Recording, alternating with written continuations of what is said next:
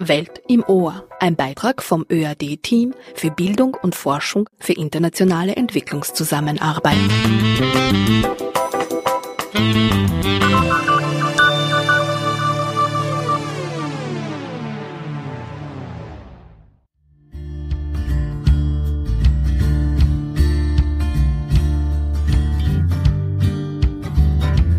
Herzlich willkommen, liebe Hörerinnen und Hörer. Ihr hört Welt Georgien Land der Gegensätze heißt diese Sendung der Abteilung für Bildung und Forschung für internationale Entwicklungszusammenarbeit heute. In dieser Sendung sollen einige Fenster zum Land Georgien geöffnet werden. Dazu habe ich Stimmen eingefangen, die darüber berichten können. Gemeinsam ist ihnen die Erfahrung der Zusammenarbeit zwischen Georgien und Österreich im Bereich der Bildung, Wissenschaft und Forschung für Entwicklung. Georgische und österreichische Akademikerinnen und Expertinnen kommen zu Wort. Sie lehren, forschen und arbeiten und pflegen akademische Kooperationen zwischen Österreich und Georgien.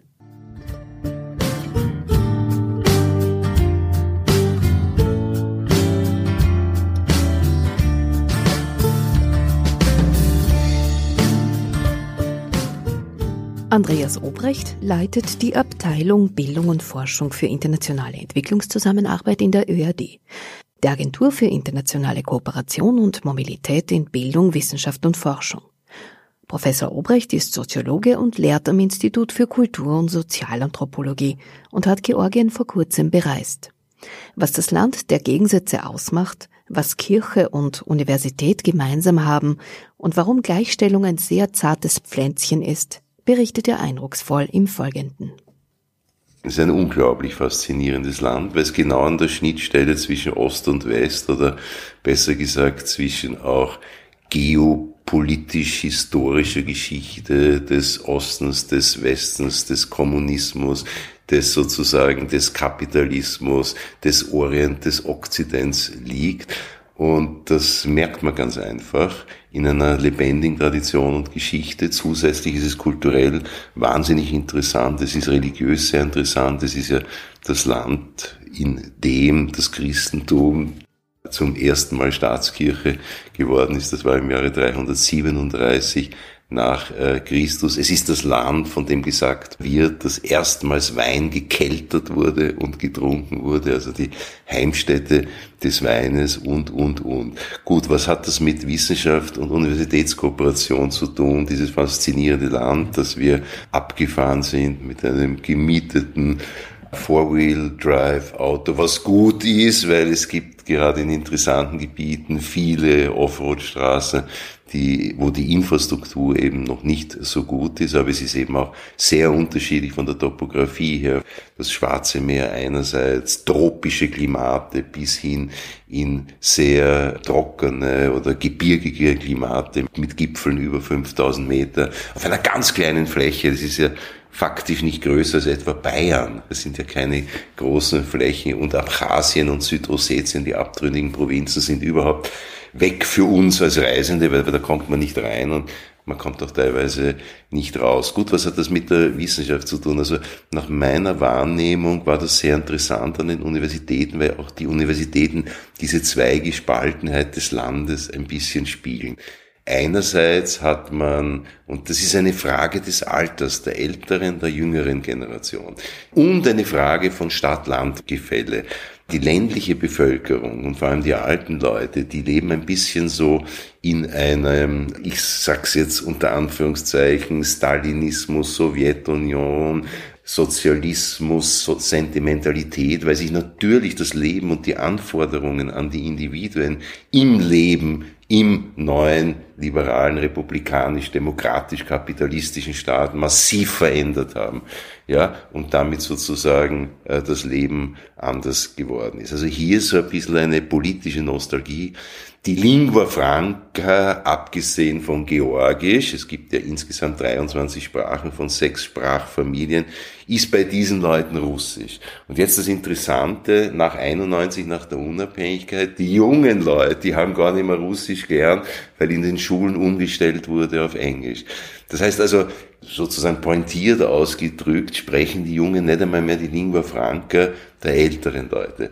Und die Jungen sind eben, und vor allem die jungen städtischen Bevölkerungsschichten, die sind vor allem eben äh, liberal orientiert, die sind EU-orientiert. An den öffentlichen Gebäuden in Tiflis hängen EU-Fahnen und Flaggen. Das ist eine tiefe Symbolik, die eben ausdrückt, ja, wir wollen stärker uns nach Westen orientieren, weniger nach Russland. Wir fühlen uns durch Russland auch als besetztes Land. Wir wollen weiter Demokratisierungs- und Liberalisierungsprozesse und so weiter. Das sind die jungen sozusagen, vor allem städtische äh, Schichten, die dieses Konzept, dieses politische Konzept verfolgen. Die sagen, wir waren 70 Jahre unter der staatssozialistischen Knute, wir wollen das nicht mehr, nicht? Und wir wollen auch hier keine Sentimentalitäten. Stalin ist ja bekannterweise Georgier, kommt aus Gori, wo es auch ein großes Mausoleum gibt.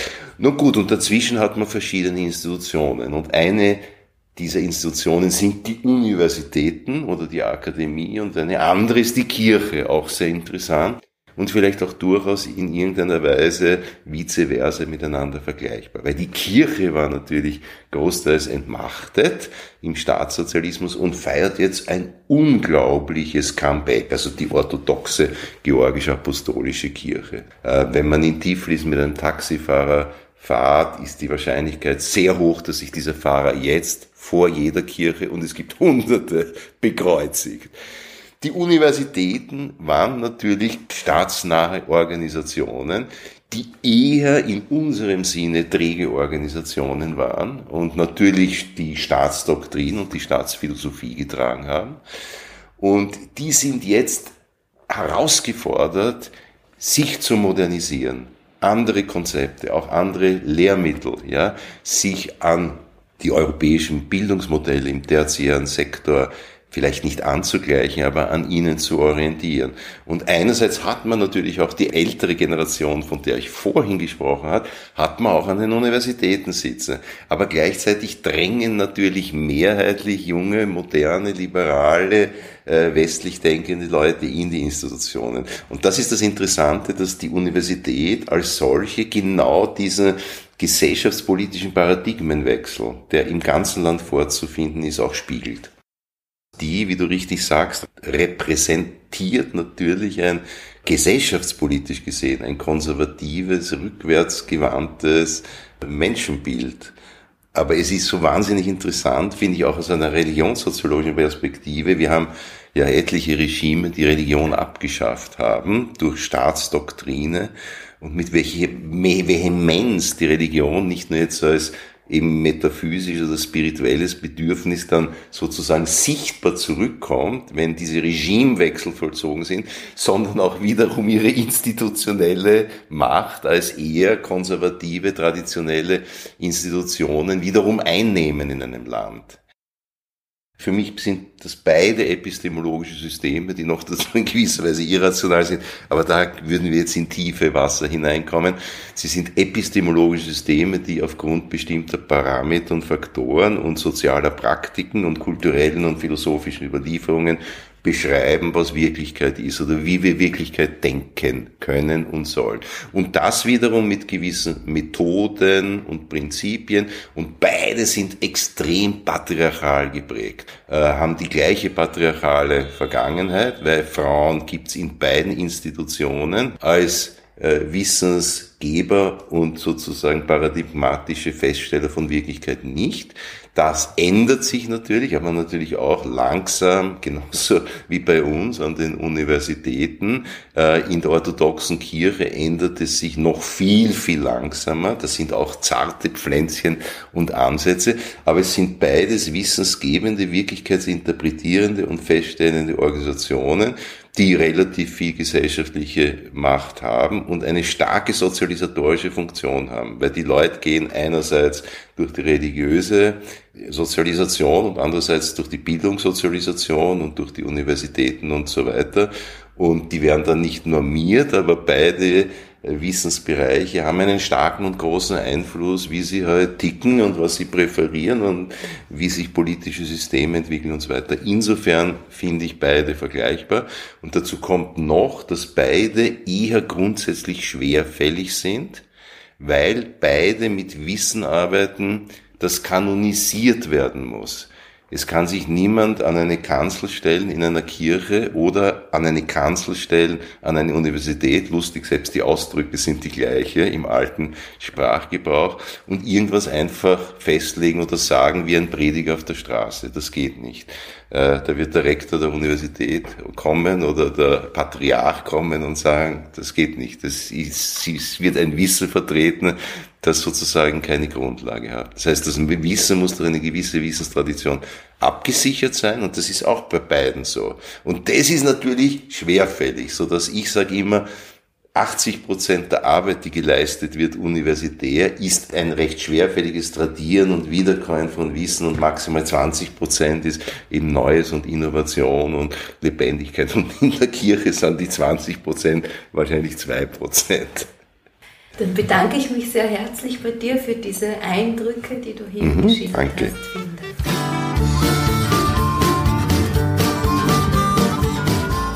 Das georgisch-österreichische Hochschulkooperationsprojekt Access Academic Collaboration for Building Capacity in Environmental Studies befindet sich im dritten Jahr im Rahmen von EPIR, das akademische Programm der OEZA.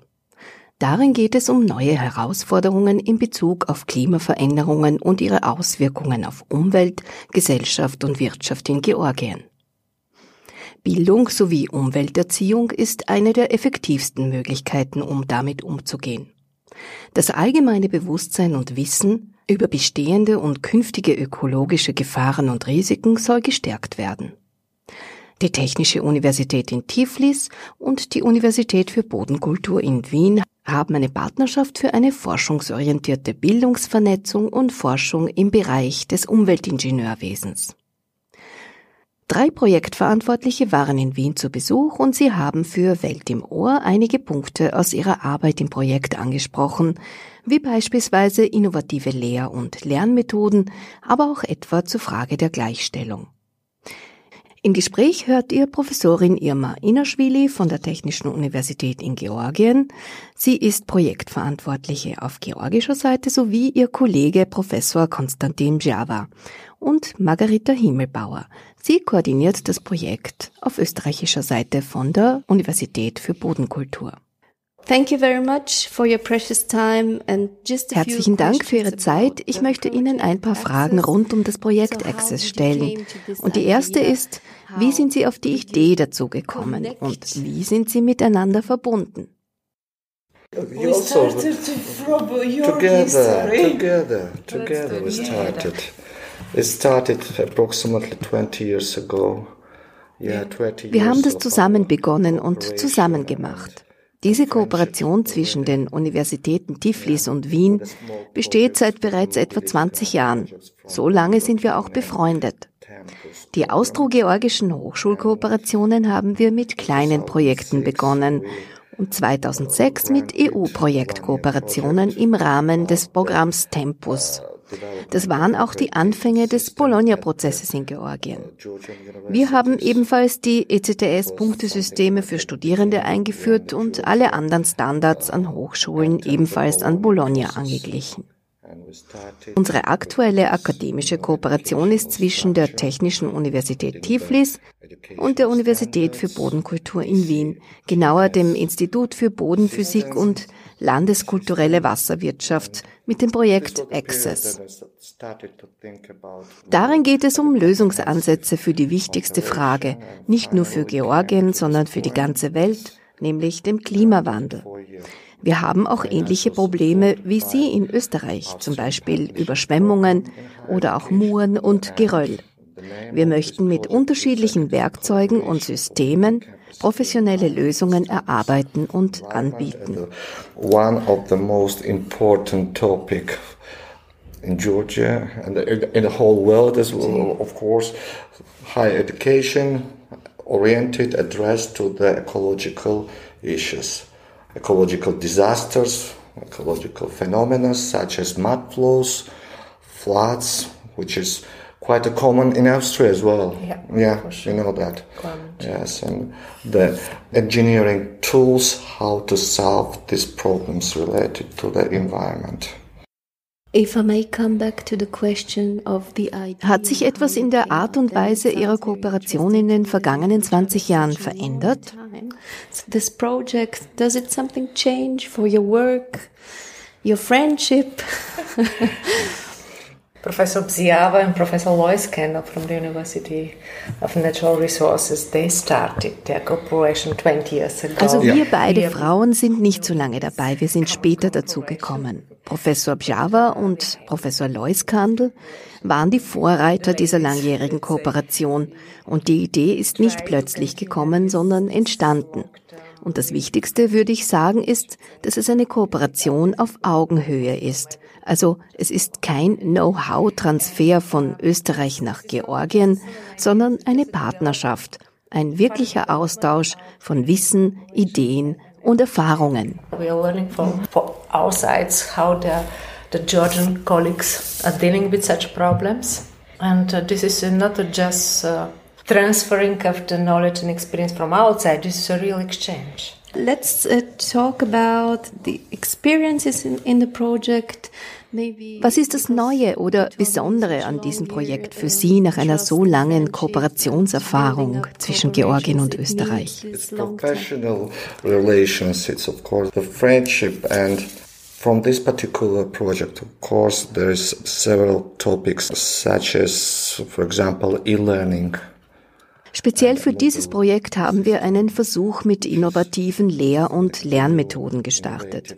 Genauer gesagt erproben wir das E-Learning-Modell für Lehrende und Studierende. Das ist neu und wir sind begeistert, wie gut das funktioniert, welche Vorteile so ein flexibles Lernsystem hat. Wir finden, dass es sehr gut auch für grenzübergreifende Kooperationen passt. Zum Beispiel können Treffen in Gruppen oder auch zu zweit ortsunabhängig vereinbart werden. Man kann Inhalte teilen oder Zugriff auf größere Daten haben.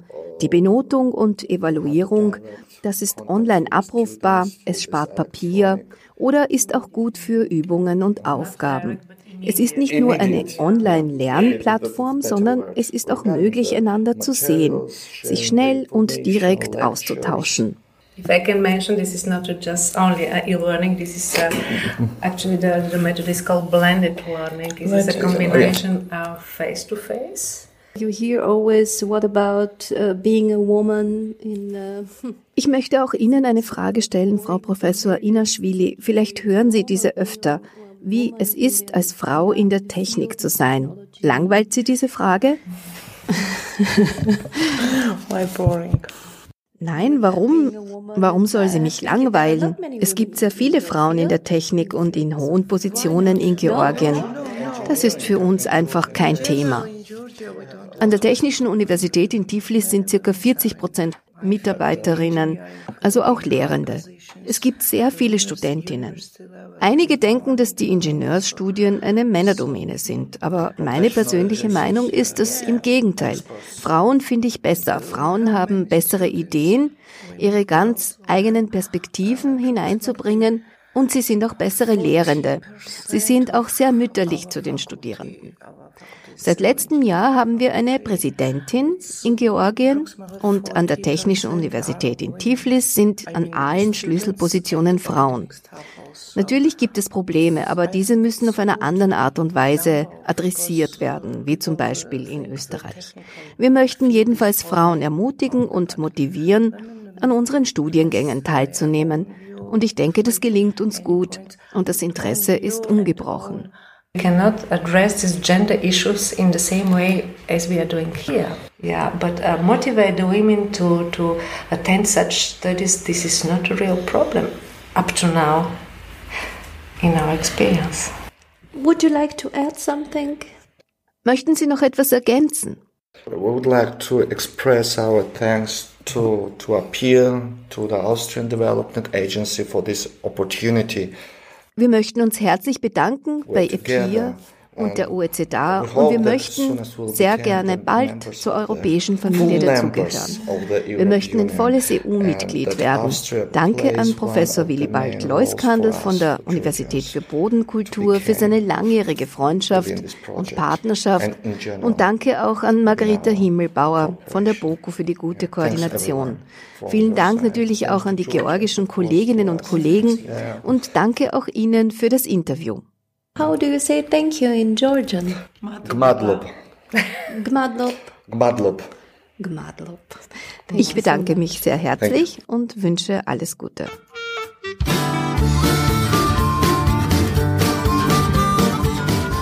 Erwin Künzi, herzlich willkommen. Vielen Dank, dass Sie sich Zeit nehmen für diese Sendung hier und heute über Georgien. Sie sind Leiter der Abteilung Themen und Qualität bei der österreichischen Entwicklungsagentur ADA. Austrian Development Agency sprechen wir über die Kooperation Österreich und Georgien ähm, im Allgemeinen, das Interesse an den Kaukasusregion und in unserer Sendung heute im Speziellen eben Georgien ist ungebrochen, im Gegenteil, so man hat so das Gefühl, dass es von überall thematisch auch in den Medien jetzt immer wieder Sachen ähm, geschrieben werden, berichtet werden. Es ist, äh, gilt als touristischer Geheimtipp, so insgesamt die Kaukasusregion. Aber es ist so auch ein bisschen die Faszination ehemals sozialistischer Nostalgie und dann aber auch Transformation und Öffnung, äh, wer Europa und der europäischen Familie. Gibt es äh, von Seiten der ADA, der Austrian Development Agency, hier thematisch Schwerpunkte, wo Sie sagen, das ist uns besonders wichtig? Ja oder nein und warum? Mhm. Danke zunächst auch einmal herzlich für die Einladung. Ist mir eine Freude, dass ich da sein darf und wir gemeinsam ein bisschen über Georgien sprechen können im Allgemeinen und im Speziellen über die Hochschulkooperationsprogramme, die wir haben und unter denen auch eine Zusammenarbeit mit georgischen Institutionen aktuell läuft. Ganz kurz noch zu meiner Person. Sie haben gesagt, ich leite die Abteilung Themen und Qualität. Es ist zwar eine Einheit in der ADA, in der Austrian Development Agency, ähm, allerdings ein Referat, keine Abteilung. Ähm, nichtsdestotrotz, es ist die Einheit in der ADA, die die technische Fachexpertise für die Programme und Projekte leistet. Georgien, wirklich ein spannendes Land, ja, touristisch äh, ein Boomland aktuell. Wenn ich darf, würde ich noch ganz kurz ein Wort sagen zu dieser Nostalgie, die Sie angesprochen haben. Ich würde jetzt einmal behaupten, dass man von dieser Nostalgie in Georgien selber ähm, sehr wenig spürt. Also diese Sowjetnostalgie schaut in den ähm, abtrünnigen äh, Gebieten von Georgien, Abchasien, in Abchasien und in Südossetien ein bisschen anders aus. Aber die Georgier selber, glaube ich, äh, haben sehr wenig von dieser Nostalgie momentan ähm, in sich.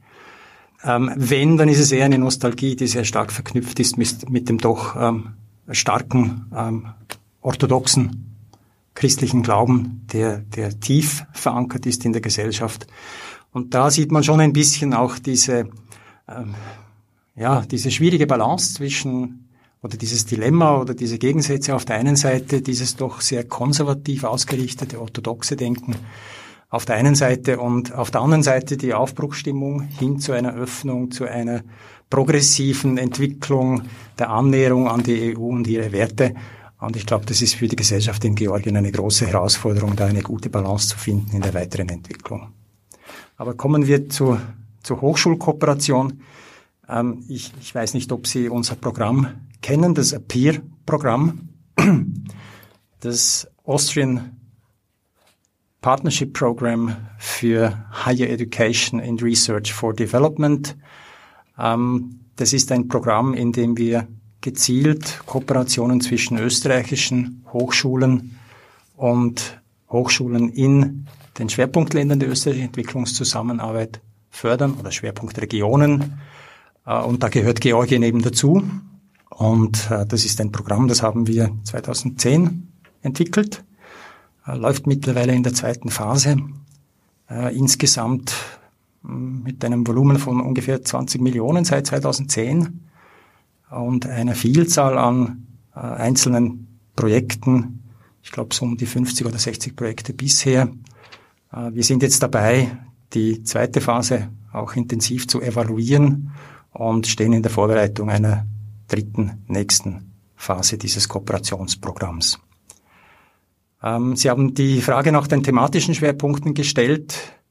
Wir lehnen uns da an an die Vorgaben bzw. Prioritäten der österreichischen Entwicklungspolitik insgesamt. Die sind jeweils im Dreijahresprogramm der österreichischen Entwicklungszusammenarbeit festgeschrieben. Aktuell sind es Themen, die sehr stark mit auf der einen Seite armutsmindernden äh, Fragestellungen zu tun haben, ähm, in Kombination mit Fragen, die in Richtung Friedensförderung, Konfliktprävention gehen, aber auch äh, menschenrechtliche Aspekte und Frauenförderung beziehungsweise Geschlechtergleichstellung und Frauen- und Mädchenermächtigung. Ähm, das sind Themen, an denen wir die Hochschulpartnerschaften in ihrer Forschung unterstützen. Ein anderer Themenkomplex ist der sogenannte Nexus Wasser, Energie, Ernährungssicherheit. Das ähm, spricht natürlich auch jetzt die Herausforderungen an im Zusammenhang mit dem Klimawandel. Gerade im Wasser- und Ernährungssicherheitsbereich gibt es da spezifische auch von der Wissenschaft her gesehen, von der Forschung her gesehen, äh, wichtige Fragestellungen und Herausforderungen, die zu bearbeiten sind. Weitere zwei thematische Schwerpunkte haben wir in diesem Programm. Äh, das ist der Schwerpunkt Privatsektorentwicklung auch da gibt es Forschungskooperationen, die in dem Bereich zusammenarbeiten.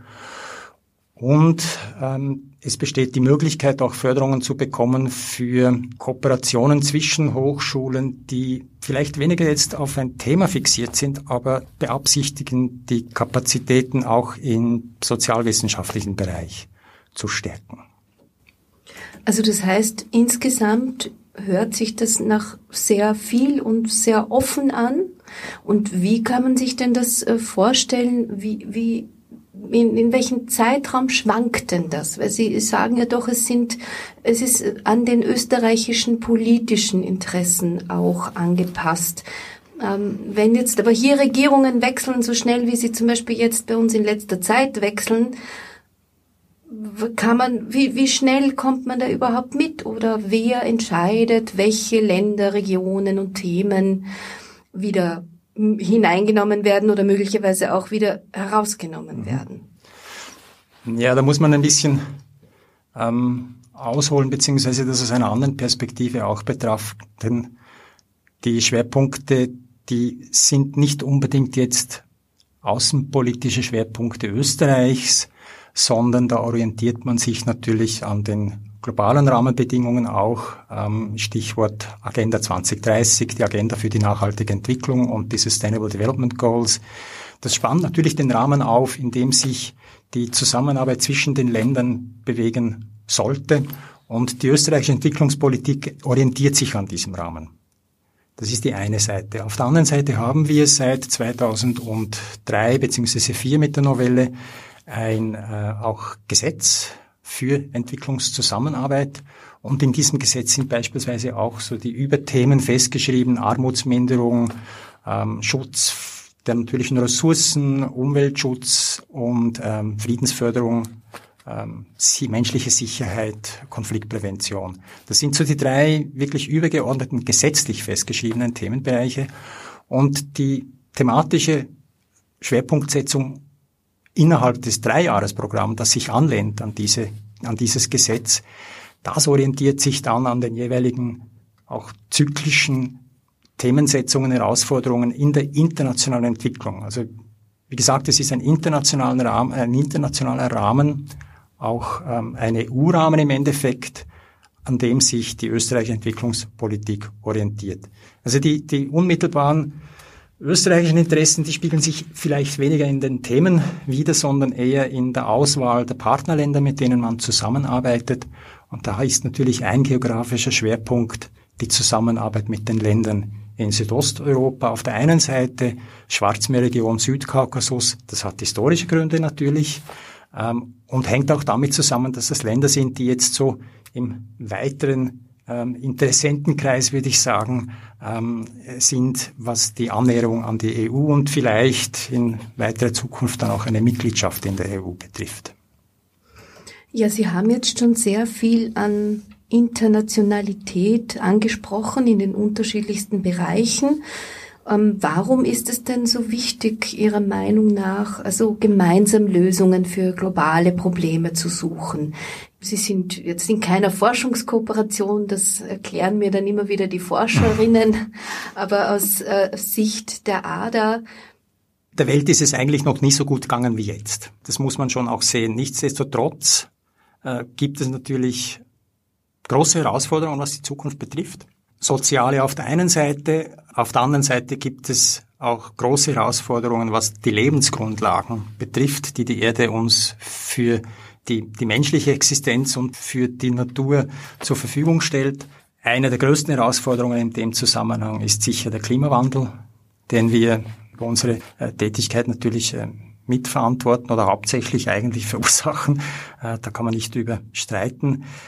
Und wenn man jetzt diese sozialen Herausforderungen auf der einen Seite und die naturräumlichen Herausforderungen auf der anderen Seite nimmt, dann ist es halt trotzdem, dass es uns im Großen und Ganzen gut geht, enorm wichtig im Hinblick auf eine tragfähige Entwicklung und ein Dasein in der Zukunft, diese Herausforderung aufzunehmen und, und gemeinsam zu meistern. Das bedingt eine Transformation, sowohl was Wirtschaft und Gesellschaft betrifft, und, und es bedingt auch eine Transformation, was den Umgang mit den natürlichen Ressourcen angeht und die, ähm, das Meistern der Herausforderung des Klimawandels, ja, mit den ganzen Auswirkungen, die dieser Wandel hat auf die Biodiversität, auf die Ökosystemleistungen, auf die wir angewiesen sind. Das fängt an bei sauberem Wasser und bei fruchtbaren, intakten äh, Böden bis hin zu, zu Wald und äh, allen anderen Elementen in der Natur.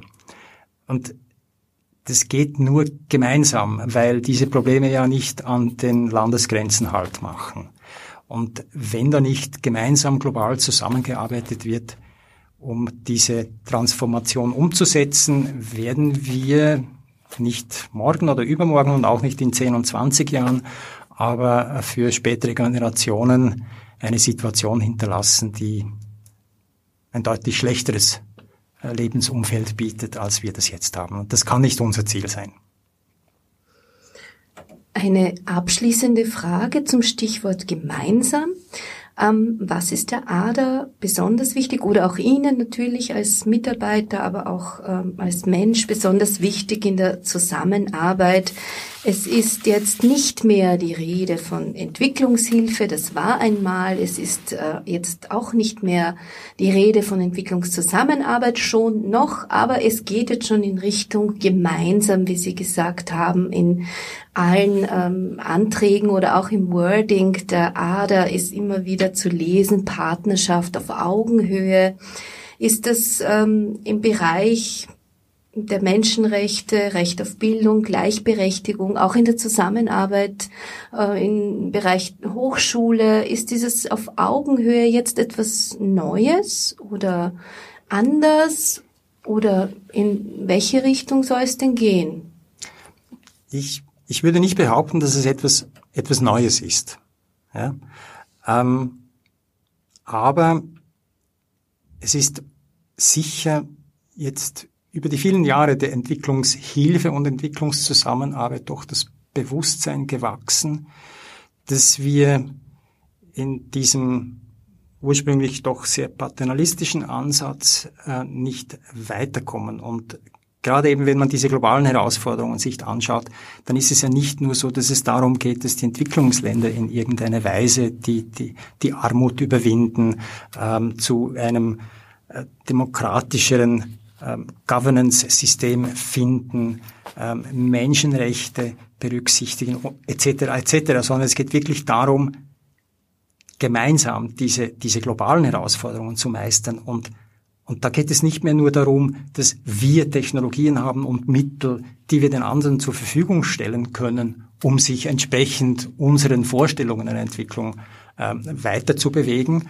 sondern geht es wirklich darum, jeweils gemeinsam die Köpfe zusammenzustecken und zu überlegen, was können wir gemeinsam schaffen? Wer hat was sozusagen an Kompetenzen und Ideen und Visionen, äh, die er einbringen kann, um ja wirklich gemeinsam Lösungen zu finden und diese dann umzusetzen. Und deswegen bewegen wir uns auch von den ähm, von den Begrifflichkeiten her immer mehr weg von diesem Entwicklungshilfe und Entwicklungszusammenarbeitsdenken weg hin zu einer wirklich internationalen partnerschaftlichen Kooperation mit allen Ländern.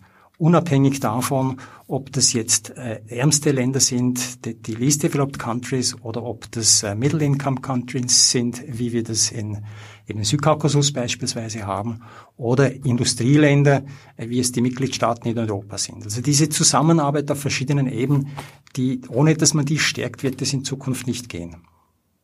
Waren Sie schon mal in Georgien? Ja, ich war schon in Georgien. Ich war in Georgien vor zwei Jahren. Wichtig, ja, auf einem Besuch, wo es darum gegangen ist, einmal hineinzuschauen in die einzelnen Projekte, die wir dort finanzieren, um ähm, sozusagen im Sinne einer, eines, eines Überprüfen des Fortschrittes auch mit den ähm, Kollegen in unserem Büro in Tiflis zu sprechen und auch mit den Partnern, mit denen wir Projekte umsetzen. Zu reden und zu sehen, ähm, wo klemmt's, wo machen wir gute Fortschritte, was können wir gemeinsam noch äh, verbessern, um, ja, um die gemeinsamen Ziele im Endeffekt äh, umzusetzen. Haben Sie noch eine äh, prägende Erinnerung, die Sie mit uns teilen würden? Hat Sie irgendwas ganz besonders äh, erfreut oder vielleicht im Gegenteil etwas besonders aufgeregt? Na, Im Großen und Ganzen war das eine für mich überraschende Erfahrung. Ich war längere Zeit in Afrika tätig, in Uganda, auch in Kenia und habe in der Vergangenheit mehr auch mit unseren afrikanischen äh, Kooperationsprogrammen zu tun gehabt.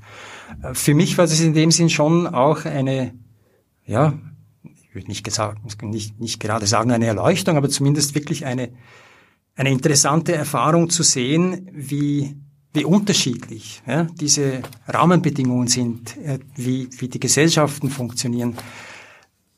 Es ist eine ganz andere Ausgangsbasis in der Zusammenarbeit, wenn ich jetzt Georgien mit Uganda vergleiche. Ja. Äh, wir haben es da mit Menschen zu tun, die aus einem ähnlichen Wissenskontext und Hintergrund kommen. Das erleichtert die Zusammenarbeit auf der einen Seite. Ja.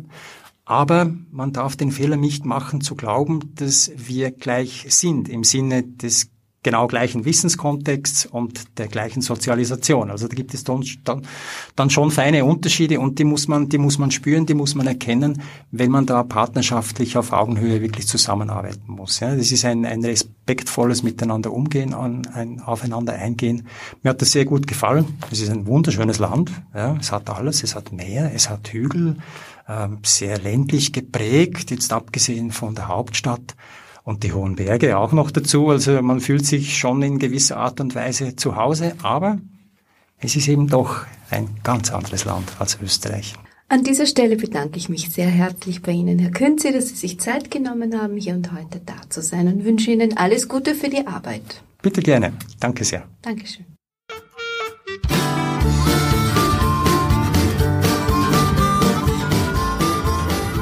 Veronika Nietzsche und Luise Sperl sind von der WUS Austria in Graz.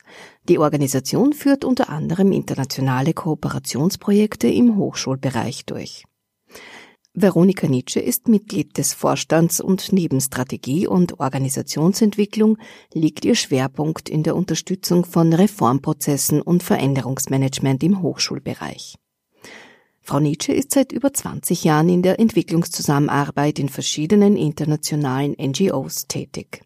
Im Rahmen von EPIR, dem Hochschulkooperationsprogramm der OEZA, hat sie eine beratende Funktion und bringt darüber hinaus die Netzwerke von WUS Austria in Armenien, Georgien und Moldau in das Programm ein.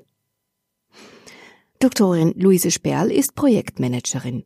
Ihre Themenschwerpunkte umfassen die Bereiche Qualitätssicherung, die soziale Dimension von Bildung sowie Bildung als Menschenrecht. Vor ihrer Tätigkeit bei der WUS Austria war Luise Sperl über 14 Jahre in den Bereichen Entwicklung und Menschenrechte als Projektmanagerin bei den Vereinten Nationen und bei verschiedenen Thinktanks und NGOs tätig. Die Expertinnen berichten im Interview über ihre Arbeit in der Region. Die WUS Austria steht für das Recht auf Bildung. Über die strategische, operative, bürokratische und oft technische Arbeit hinaus arbeiten Frau Nietzsche und Frau Sperl zu Themen wie Gender, Migration und die Inklusion von Minderheiten. Themen wie Klimawandel und Umweltschutz kommen in ihren Projekten ebenso vor. Die Zusammenarbeit passiert zunächst auf Hochschulebene. Aber das Einbinden von NGOs und Zivilgesellschaft sind ebenfalls Teil des Netzwerkens, ganz im Sinne der Third Mission, also der dritten Mission von Hochschulen weltweit. Neben Forschung und Lehre ist das gesellschaftliche Engagement wichtig sehr herzlich willkommen und vielen Dank, dass Sie sich Zeit nehmen, mir einige Fragen zu beantworten. Die erste wäre, was verbindet Sie mit dem Land Georgien? Ja, wir haben jetzt schon viele Jahre Kooperationen äh, mit Georgien und zwar im Bereich äh, des Hochschulwesens. WUS Austria, also die Organisation, für die wir arbeiten, ist ja im Bereich der Hochschulentwicklung tätig und wir führen Kooperationsprojekte im Hochschulbereich durch. Sehr viel auch ähm, über die äh, europäische Schiene, über Erasmus Plus, aber eben auch äh, in Zusammenarbeit mit dem ÖAD im, im Rahmen des Projektes APPEAR.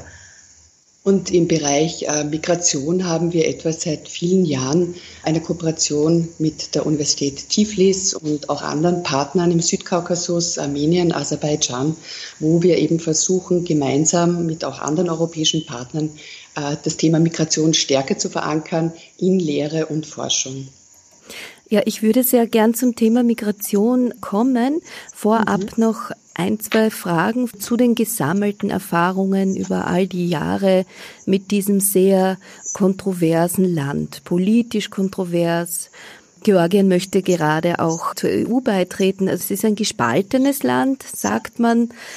Was sind denn so Ihre Erfahrungen mit den Kolleginnen im Bereich Hochschule, mit der Sprache, in der Kommunikation, in der kulturellen Arbeit? Gibt es da irgendwie besondere Erlebnisse oder ein besonders prägendes oder etwas, das Sie geprägt hat? Insgesamt kann man sagen, dass wir sehr viel in der Region, also im Kaukasus oder aber auch schon Südost, Osteuropa, in diesen Ländern tätig sind und sehr viel Erfahrungen in diesen Ländern haben.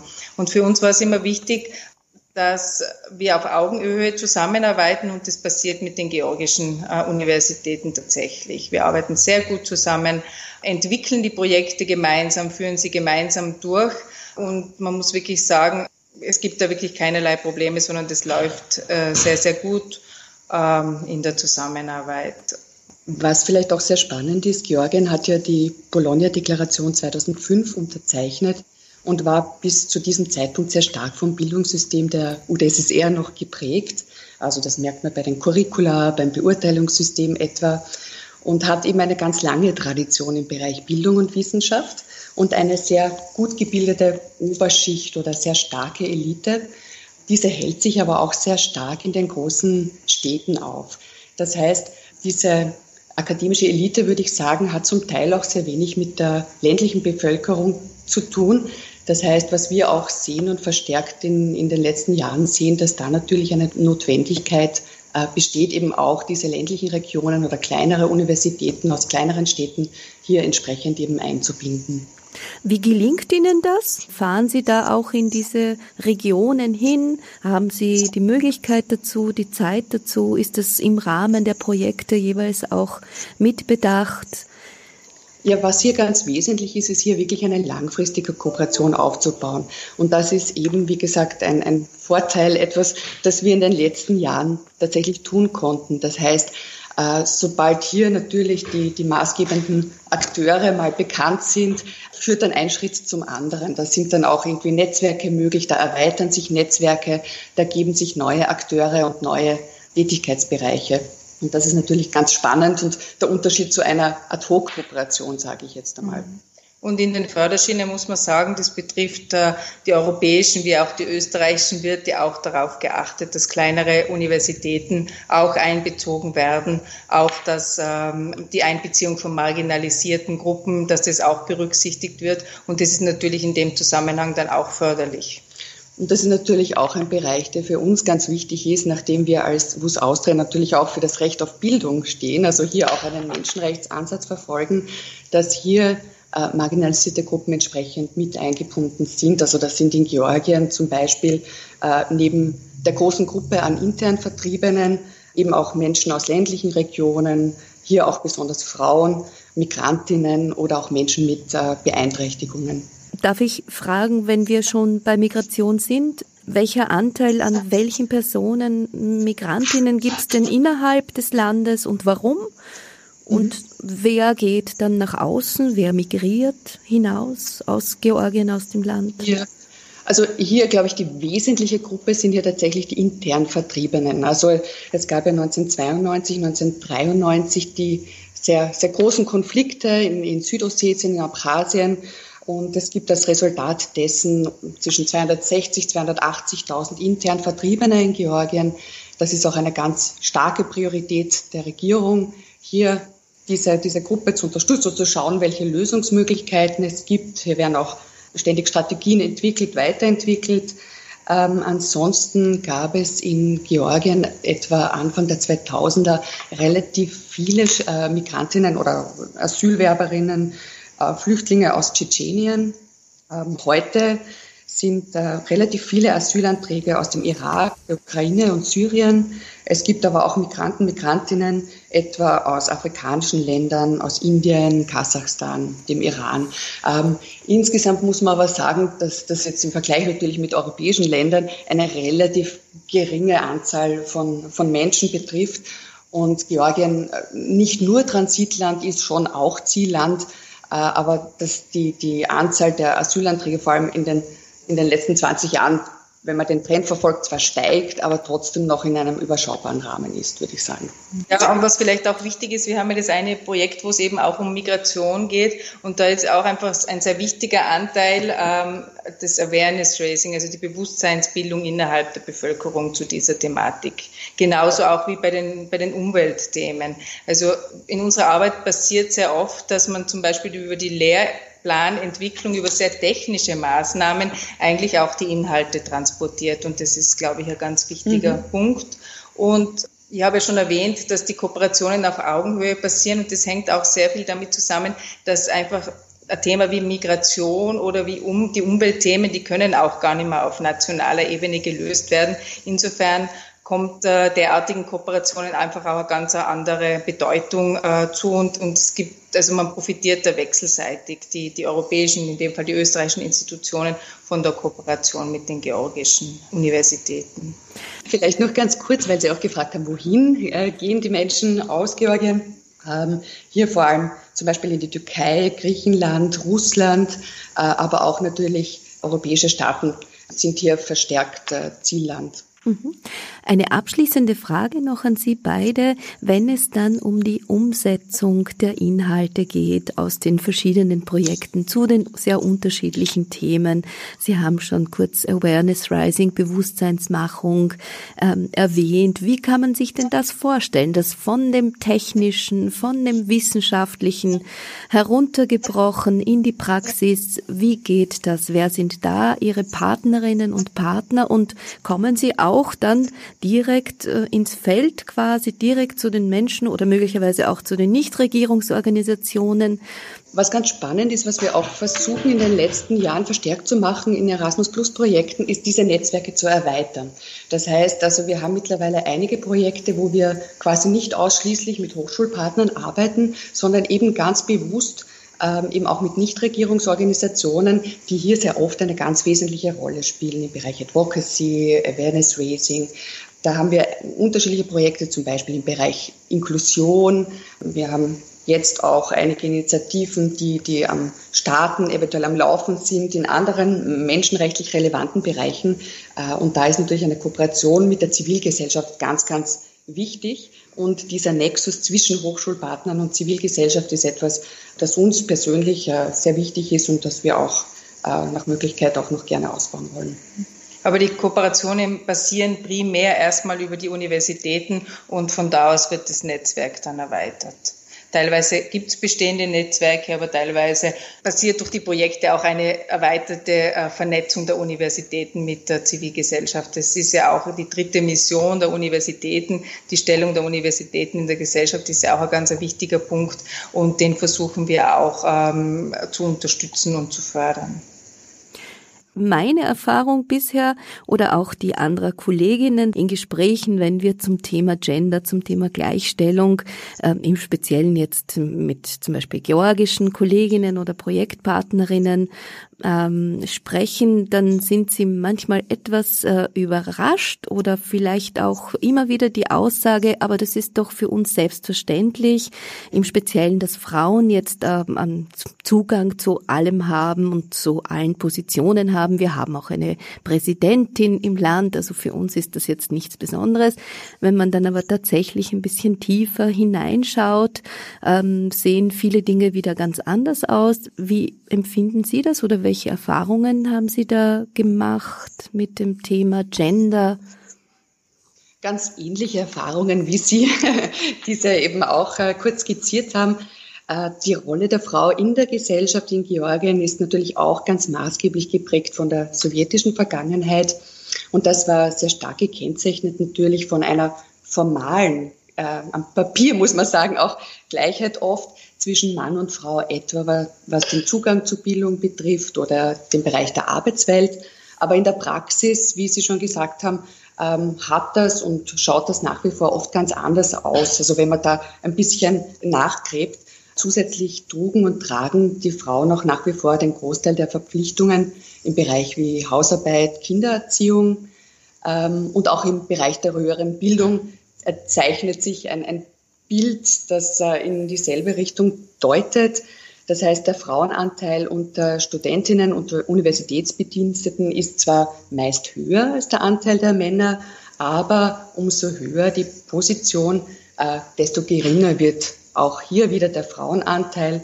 Und dazu kommt auch noch ein, ein relativ hohes äh, geschlechtsspezifisches Lohngefälle. Das heißt, der Gender Pay Gap in Georgien beträgt in etwa 35 Prozent, also im Vergleich zu Österreich, da beläuft sich das in etwa auf 20, 19,9 Prozent. Der EU-Durchschnitt äh, ist da bei etwa 16 Prozent. Ich bedanke mich bei Ihnen beiden sehr, sehr herzlich für Ihre Zeit und wünsche alles Gute für die Arbeit weiterhin. Danke Dankeschön. sehr. Vielen Dank.